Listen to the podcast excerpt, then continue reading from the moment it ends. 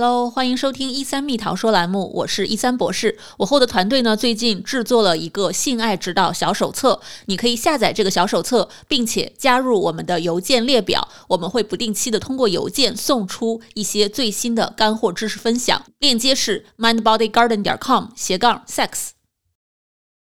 Hello，大家好，我是一三博士，好久不见，欢迎来到我们的节目《一三蜜桃说》。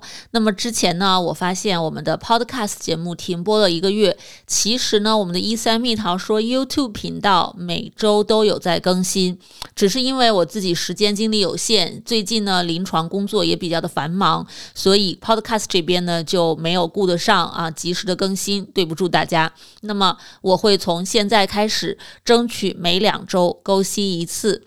那那么今天呢，为大家献上我之前录制的一个很简短的小科普，就是很多后台的观众们呢问我，诶，怎么只讲男性的自慰啊、手淫啊跟健康的关系？那么女性的自慰也很重要呀，女性也要愉悦自己呀。那么女性在自慰的时候需要注意哪些事情呢？那今天呢，就做一个简短的小科普。我上次提到了男生自慰要注意哪些情况，那有网友提到说女生自慰有没有其他要注意的情况呢？这里就来聊一下女生的自慰。首先呢，女生自慰也是好处多多，它可以提升我们盆底肌的一个肌肉强度，它可以缓解我们焦虑、抑郁的情绪，而且呢，它可以帮女生缓解月经期的疼痛。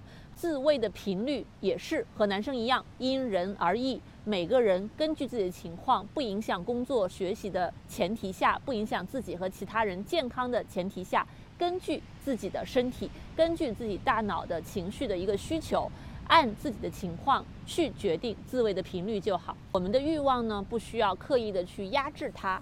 但是呢，也不能过分到它变成生活的全部的重心，导致我们没有办法正常的生活和工作。所以一定要把握好这个度。具体做的时候要注意哪些呢？首先就是要把周围的环境布置的温馨、舒适和安全，这样可以帮我们身心更快的放松，更快的进入这样的一个自慰的状态，容易感受到那种愉悦的感觉。第二呢，就是在事前、事后都做好清洁，尤其是在事前，把自己的手指和小玩具都清洁干净，降低我们感染的几率。第三呢，就是要用专业的润滑液，这样自慰的过程会变得更加的轻松容易，而且适当的润滑液呢，可以增加我们皮肤的敏感带的一些敏感度，也增强我们快感的一个体验。总而言之。女生自慰绝对不是一件羞耻的事情，是对我们身体非常有好处的一件事情。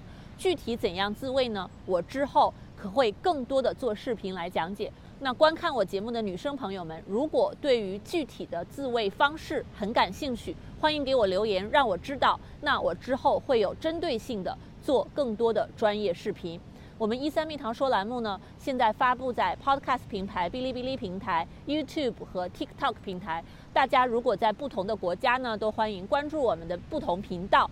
我们里面有些内容是重合的，有些内容是不同的。我之后也会采访更多的专业的男科医生和妇科医生，从医学的角度结合我从性心理学的角度一起切入，去为大家讲解更多的更专业的性的知识。那。这期的节目就到这里啦，我是一三博士，我们下期再见，拜拜。